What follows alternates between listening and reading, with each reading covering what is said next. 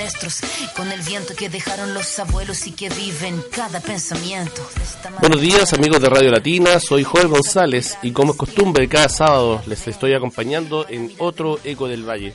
Este espacio que a partir de las 10.30 hasta las 11 de la mañana quiere ser una cápsula para comentar todo lo que tiene que ver con el ámbito de los movimientos socioambientales, con todas las organizaciones que luchan por dignificar la vida del ser humano, por eh, reivindicar sus derechos sociales. Eh, en específico, esta vez vamos a hacer algunos comentarios, porque creemos que es indispensable seguir eh, retomando la cuestionadísima aprobación de la institucionalidad ambiental del proyecto de carretera eléctrica Cardones-Polpaico, sobre todo considerando que el día 20 de marzo del 2014 el actual ministro de Energía, Máximo Pacheco, declaraba que el gobierno entrante, eso era cuando venía saliendo el gobierno de Sebastián Piñera, no seguiría el curso de la tramitación del proyecto Cardones Polpaico y lo iban a abandonar. Recuerden que este fue un proyecto licitado por el gobierno de Sebastián Piñera y que obedecía a los intereses que en ese momento el Estado tenía como parte de su política energética. Luego de esas declaraciones del ministro, del actual ministro Máximo Pacheco, la verdad es que nadie pensaba de que el actual gobierno de Michelle Bachelet iba a retomar algo que había sido promovido con tanto ahínco por el gobierno de Sebastián Piñera. Y una de las justificaciones para desechar ese proyecto por parte de Máximo Pacheco es que consideraba que era un proyecto superficial y que no solucionaba el problema de fondo. La interrogante entonces es cuáles habrán sido los factores para que el gobierno haya cambiado diametralmente de opinión y hoy el Servicio de Impacto Ambiental haya recomendado aprobar el proyecto Cardones Polpaico la verdad es que sigue siendo un misterio, un misterio que se zanja a nivel del el interior de las oficinas y de los maletines de algunas carteras ministeriales y, por qué no decirlo también, de los intereses de las empresas privadas que se van a ver beneficiadas con este proyecto de la carretera eléctrica más extensa jamás construida en nuestro país, con las torres de alta tensión más altas que se pretenden construir en Latinoamérica. Durante esta semana, el ministro Máximo Pacheco visitó algunos canales de televisión Sabemos que como aparato estatal las puertas de los grandes medios de comunicación están abiertas, no así para las comunidades afectadas que tienen que hacer largas filas en las columnas editoriales de algunos medios de prensa de gran circulación o de algunos medios televisivos. Eh, y estuvo específicamente eh, en un programa del canal Megavisión donde justificaba que este proyecto Carretera Eléctrica Cardones Polpaico iba a tener una fuerte incidencia en una baja en los costos de la luz para las personas. Eh, la verdad es que nosotros hemos cuestionado desde un principio como campaña libre de alta tensión este argumento, principalmente porque sabemos que hoy día la gran demanda energética en un 84% lo absorbe la gran minería y la mega industria, no así los servicios domiciliarios, el pequeño comercio el alumbrado público, que es lo que de alguna manera trata de ver el ministro Máximo Pacheco, que son los grandes costos que hoy día tiene la energía nacional. Eh, según algunos datos de descripción del mismo estudio de impacto ambiental del proyecto Cardones eh, Polpaico, eh, dentro de la descripción de este proyecto es que la empresa eh, ISA Interchile lo ve necesario principalmente por dos razones. Una, por la transmisión de energía desde la zona central hacia el norte de Chile, y lo otro es que el norte de Chile es hoy día la zona que que presenta un mayor nivel de saturación en términos de energía. Y la verdad es que si uno hace un análisis frío y bastante eh, eh, a la rápida, porque no, no es necesario profundizar mucho en estos datos para contradecirlo, pero usted entenderá, querido amigo, que está en sus casas, que la zona norte del país demográficamente tiene menos población que la zona central. Por lo tanto, ¿cuál es la, la justificación que ocupa el gobierno para dar a entender y también la empresa Interchile que hoy día es la zona norte la que está demandando mayor cantidad de energía y por lo tanto esta saturación, según el ministro Máximo Pacheco, que esto debiese ir en beneficio de la gente, ¿usted cree que esa sobre eh, densidad, sobre saturación de, los servicios energéticos es por el, el consumo domiciliario? Cuando estamos hablando de una zona norte que demográficamente tiene menos población que la zona central. ¿Cuáles creen ustedes que es hoy día el factor gatillante, gravitante en demanda energética en la zona norte? ¿Será la Junta de Vecinos? ¿Será el, pequeño negocio que se encuentra ahí en San Pedro? Por supuesto que no. Es la gran y mega minería. Hoy día es la gran minería la que hoy día está absorbiendo lo gran, la gran demanda energética y a través de la gran minería, en su gran mayoría, empresas transnacionales, que es algo que hemos hablado muchas veces, que el cobre ya no es el sueldo de Chile, sino que es el sueldo de las grandes transnacionales, porque el 70% le, le, pertenece a las empresas privadas. Eh, hoy día prácticamente las políticas energéticas de este país son dictadas al oído del Estado por parte de los intereses de la gran minería y también, obviamente, de estos pequeños buitres que son las empresas eh, generadoras y productoras de energía. Por lo tanto, hoy día el diseño energético del país está destinado en beneficio de la gran minería. A propósito de eso, queremos, lanzar una cápsula que es la ley de transmisión eh, eléctrica, Carlitos, si la tenemos por ahí, eh, y donde habla específicamente del, gran eh, acuerdo que se está tomando a nivel parlamentario para, para facilitar aún más el camino de las empresas transnacionales. Vamos a ir en un segundo, vamos a ir con, ese, con esa cápsula. ¿Estamos? Ya, bueno, ahí estamos. es la ley de transmisión eléctrica, para que usted sepa qué es lo que está zanjando a nivel parlamentario y que con esto se va a pavimentar aún más el camino para las empresas energéticas. ¿De qué lado estarás tú? Imagine que usted está sentado en su casa. Un día viene un funcionario del Estado y pone un cartel fuera que dice Polo de Desarrollo Eléctrico. Al día siguiente, el funcionario vuelve con otro y miden su terreno, hacen hoyos, toman muestras de tierra Usted consulta a sus vecinos y se da cuenta que a todos les pasa lo mismo. Van al municipio, pero el alcalde no sabe nada. Al tercer día, llega el funcionario del Estado y un funcionario de una empresa eléctrica. El funcionario del Estado le pide amablemente que se vaya, pues su terreno se ha convertido en un lugar de interés nacional y por tanto no tiene derecho a reclamar. Luego, le da una suma de dinero y le agradece su comprensión. Acto seguido, usted ve que el funcionario de la empresa eléctrica se da la mano con el funcionario del Estado. Entran a su terreno, demuelen su casa y empiezan a colocar torres para transmisión eléctrica. Lo mismo les ocurre a sus vecinos, a su barrio y a su valle. ¿Qué significa esto? ¿Por qué el Estado lo sacó de su terreno y se lo dio a una empresa eléctrica privada con fines de lucro? Este es el nuevo modelo que está proponiendo el gobierno para construir líneas de transmisión eléctrica, declarar polos de desarrollo e imponer franjas territoriales para que las empresas construyan carreteras eléctricas.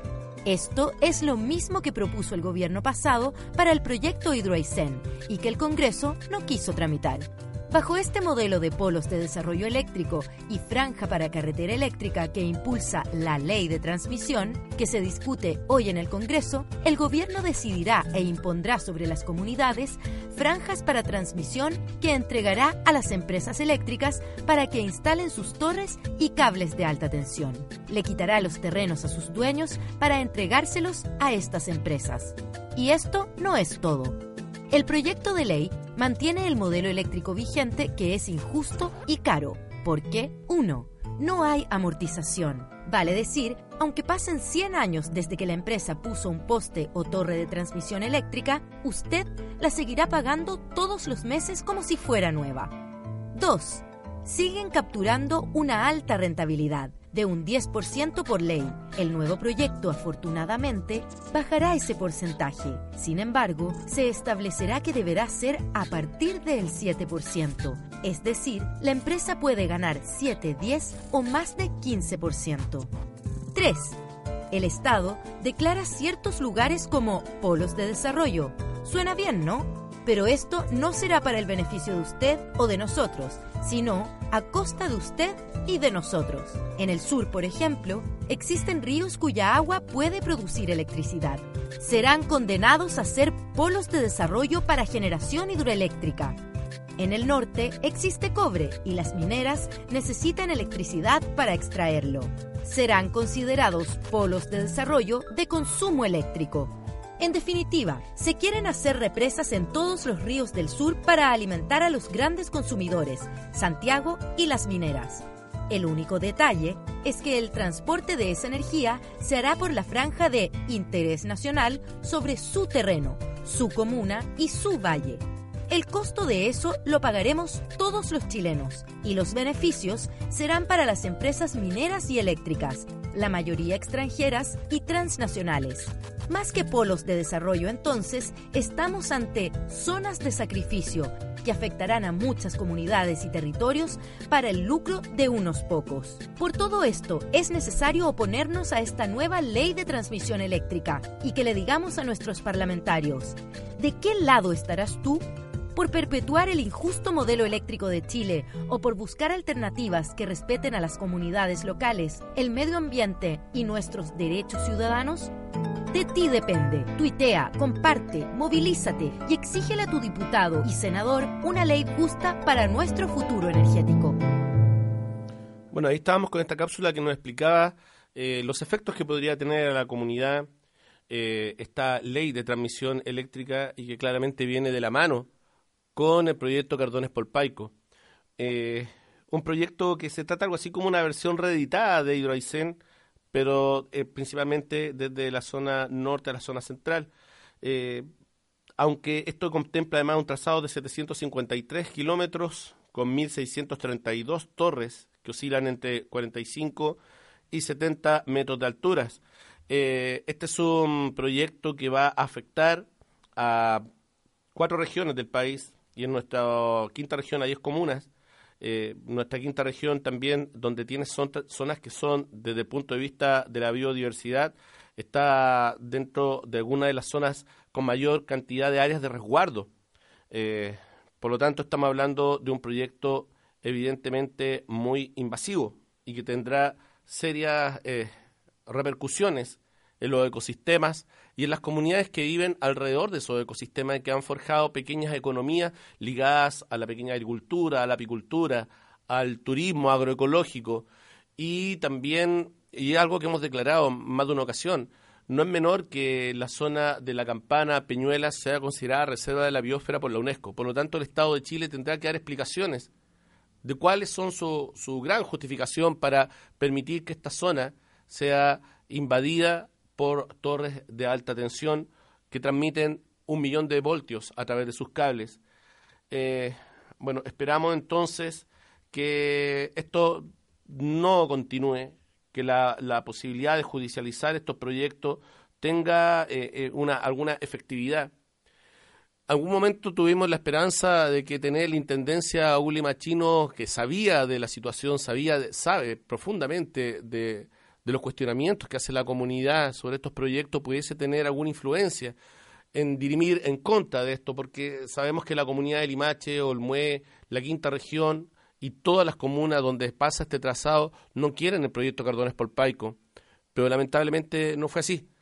Y no es así porque eh, es síntoma de cómo se está estructurando el aparato estatal donde las intendencias, las gobernaciones no responden necesariamente a las inquietudes y a las voces ciudadanas de las comunas que deberían representar, sino que son organismos que obedecen a una estructura bastante vertical donde son emisarios de, las posiciones, de los proyectos del Estado. Por lo tanto, aquí también es eh, Cardones Polpaico es síntoma de la falta de democratización que tiene el aparato estatal para poder hacerse parte de las demandas ciudadanas. Hace algunos días atrás, la campaña Libre de Alta Tensión convocó a una reunión ampliada que se realizó el día miércoles 16 de diciembre, donde asistieron algunos representantes de distintas localidades y también un contacto con el abogado Juan Carlos Urquides, que, Urquidi, quien lleva diversas causas contra las irregularidades legales y técnicas del proyecto de transmisión eléctrica. Al respecto, eh, el abogado Urquidi fue enfático en mencionar que Cardones Polpaico no cumple con el marco regulatorio, no contiene compensaciones ni medidas de mitigación alguna, ignora las ordenanzas ambientales de municipalidades en donde pasa el trazado, incumple la participación ciudadana, infringe tratados internacionales sobre la protección de nuestros recursos naturales y afecta de manera directa la salud de más de un millar de personas. El abogado también mencionó los graves vicios de este proyecto, el que fue aprobado a pesar de presentar problemas de admisibilidad por carecer información relevante o esencial, situación que fue confirmada en una sesión especial de la Cámara de Diputados que en pleno votó por solicitar a la Presidenta de la República el retiro inmediato de este proyecto. Sin embargo, ese, ese proyecto no tiene eh, influencia directa porque mm, la Cámara de Diputados no tiene potestad para generar eh, eh, regulaciones o, leyes o, proyectos que obliguen a la presidenta a tomar una u otra decisión. Por lo tanto, fue un gesto más bien testimonial. Otros argumentos que plantea el abogado Urquidi es que este proyecto carece de información relevante, tiene una paupérrima línea de base que no coincide con el área de influencia, sin considerar ni tomar en cuenta las oposiciones de la comunidad. En la reunión Urquidi hizo un potente llamado a las organizaciones y comunidad en general a revisar los aspectos concluyentes de la resolución de calificación ambiental publicada recientemente por el Servicio de Evaluación Ambiental y precisar si las preguntas y observaciones presentadas durante el proceso de participación ciudadana fueron respondidas oportuna y coherentemente, ya que existieron muchas observaciones que presentó la comunidad para oponerse a este proyecto que no fueron incluidas y por lo tanto no tuvieron respuesta. ¿Qué es lo que nos eh, resta ahora? Eh, alguna de, justamente es alguna de las eh, preocupaciones que tiene la comunidad. ¿Qué hacer ahora? Porque parece que el Servicio de Evaluación Ambiental fue bastante enfático en aprobar este proyecto. Pero efectivamente falta la apelación ante el Consejo de Ministros, que esto es, vamos a la suerte de la olla, como se dice, porque eh, Hidro efectivamente tenía muchas, muchas oposiciones jurídicas, pero también había una coyuntura especial, que era la coyuntura electoral, y además, sumado a esto, que Hidro logró sacar a miles de personas muy lejos también de donde se estaba generando el conflicto. Y es algo que quizás en movimiento social debemos hacer un mea culpa. Y aquí quizás endosarle eh, el tema a cada uno de los vecinos que nos están escuchando y que no quieren estos proyectos de cosilla en nuestra zona. Nos faltó gente en las calles. Faltó eh, tener la posibilidad de, generar en la oposición de Cardones Polpaico un gesto mediático potente. Y en eso estamos trabajando aún. Tenemos la capacidad para hacerlo. Sobre todo... Eh, considerando los procesos de empoderamiento ciudadano que ha habido en nuestra comuna. Limache no es una comuna que está acostumbrada a movilizaciones. Por lo tanto, con el tema Cardones Polpaico, con el tema de la termoeléctrica, con la contingencia que vivieron los profesores hace unos meses atrás, la, la comunidad de Limache está en un proceso de empoderamiento que ha sido paulatino. Lamentablemente los tiempos de empoderamiento y de aprendizaje ciudadano no son los mismos que los tiempos que tiene la institucionalidad para evaluar y aprobar los proyectos. Y, nosotros sabemos que es así, sabemos que Limache ha dado unas lecciones claras de cómo ponerse de pie, pero no basta con Limache. Necesitamos que se sumen todas las demás comunas para que el conflicto Cardones por Paico llegue a ser un conflicto nacional. Hoy día el ministro Máximo Pacheco tiene la posibilidad de pasearse por todos los canales de televisión hablando de las bondades de este proyecto. Mientras tanto, nosotros estamos tratando de generar tiempo en organizarnos, en planificar, en ver cuáles van a ser las vías judiciales, en ver cómo autocapacitarnos para presentar observaciones, cómo conseguir recursos para contratar especialistas que nos asesoren técnicamente en la presentación de las observaciones. Por lo tanto, aquí la comunidad siempre va a estar en una situación bastante más, más compleja y en perjuicio, obviamente, de su calidad de vida.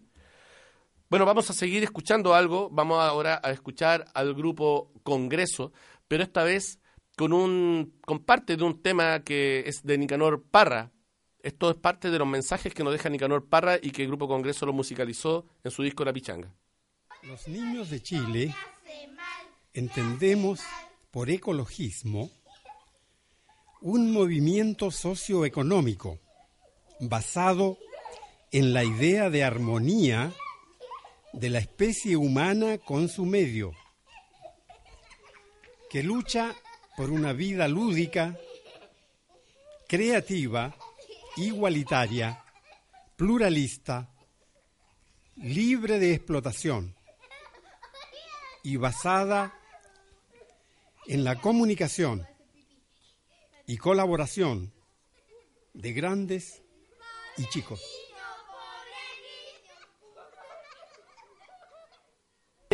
Ahí teníamos el mensaje de Nicanor Parra que está incluido en el disco de La Pichanga.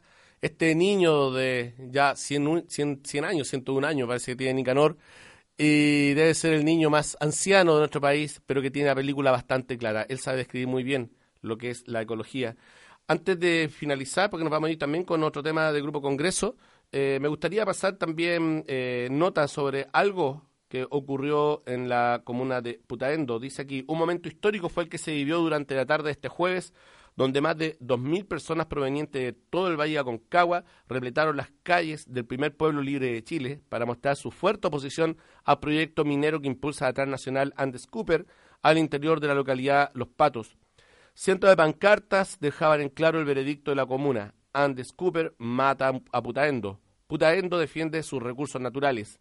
En el frontis del templo de la parroquia San Antonio de Padua está ubicado el escenario que albergó a diferentes artistas que llegaron a solidarizar con los habitantes putaendo, entre ellos Marisol Díaz, Aconcáñamo y Nano Ester, cantautor nacional que dejó varios compromisos de lado para apoyar esta causa. Esto es solo el principio y la comunidad demostró su fuerza y esto seguirá creciendo, argumentó Héctor Fuentealba, presidente de la coordinadora Tres Ríos, quien indicó que cifraron en alrededor de 2.200 personas las, cifras de asistentes a la marcha. Por lo tanto, vemos que hay otra comunidad que se está levantando. También la comunidad eh, comunicado de la red ambiental del norte, desde la cordillera al mar, fue un comunicado que surge luego de un encuentro de la red ambiental realizado los días 21 y 21 de noviembre, deja varios puntos en claro con respecto a cuáles son los temas que convocan a las comunidades organizadas del norte de Chile. Y es así, rechazamos cualquier lógica catente contra la soberanía de los bienes comunes y declaramos defender la autodeterminación de los pueblos. De tal manera adherimos y solidarizamos con todas las luchas que se levanten contra tratados y acuerdos internacionales al servicio de grupos económicos, en desmedro de los intereses de las grandes mayorías nacionales.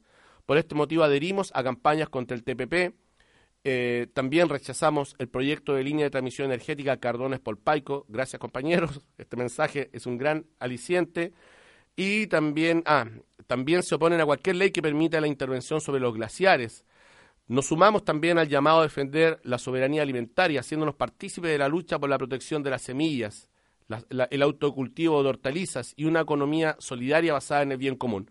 Como pueden escuchar, la red ambiental del norte también en una misma sintonía con lo que hemos replicado, los mensajes que en lo, que lleva de meses al aire Eco del Valle hemos tratado de replicar. Casi un mensaje en virtud del resguardo de nuestra soberanía, de nuestra autonomía, de la posibilidad de decidir cómo es la vida que queremos llevar adelante, protegiéndonos de las muchas veces de los intereses eh, mezquinos de este modelo económico llamado neoliberalismo y de las empresas transnacionales que se benefician de este. Vamos a finalizar este Eco del Valle de hoy. Recuerde que usted puede escuchar eh, en los podcasts las grabaciones de este espacio, al igual que los anteriores, a través de nuestra página Facebook Eco del Valle. Usted puede encontrar las grabaciones. Eh, una página que nos mantiene bastante contentos porque si bien este programa se, se transmite una, una vez a la semana en directo, durante el resto de los días estamos publicando esta información y ha tenido una muy buena aceptación por parte de todos ustedes. Nos vamos entonces con este último tema inspirado en los textos ecologistas de Nicanor Parra y el Grupo Congreso. Nos escuchamos el próximo sábado.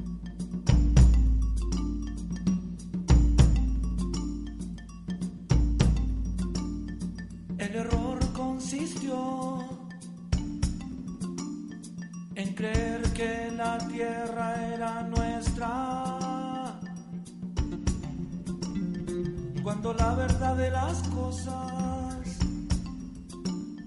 que nosotros somos de la tierra. Cuando los árboles aún no tenían la forma de muebles y las gallinas circulaban crudas por el paisaje. El error consistió la tierra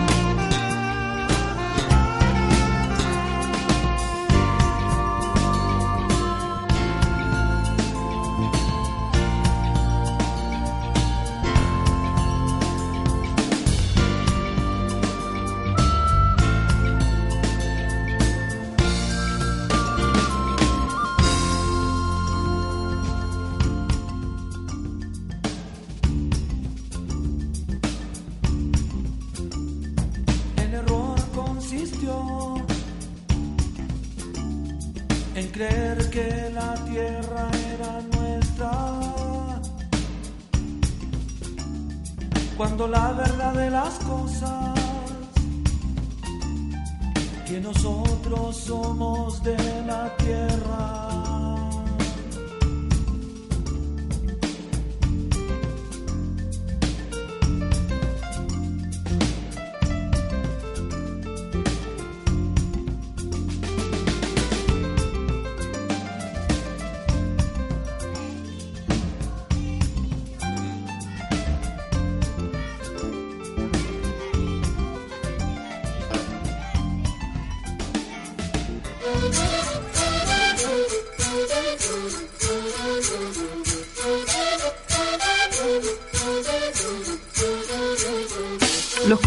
conceptos emitidos en este espacio son de exclusiva responsabilidad de quienes los emiten. Radio Latina 98.5 en el Dial FM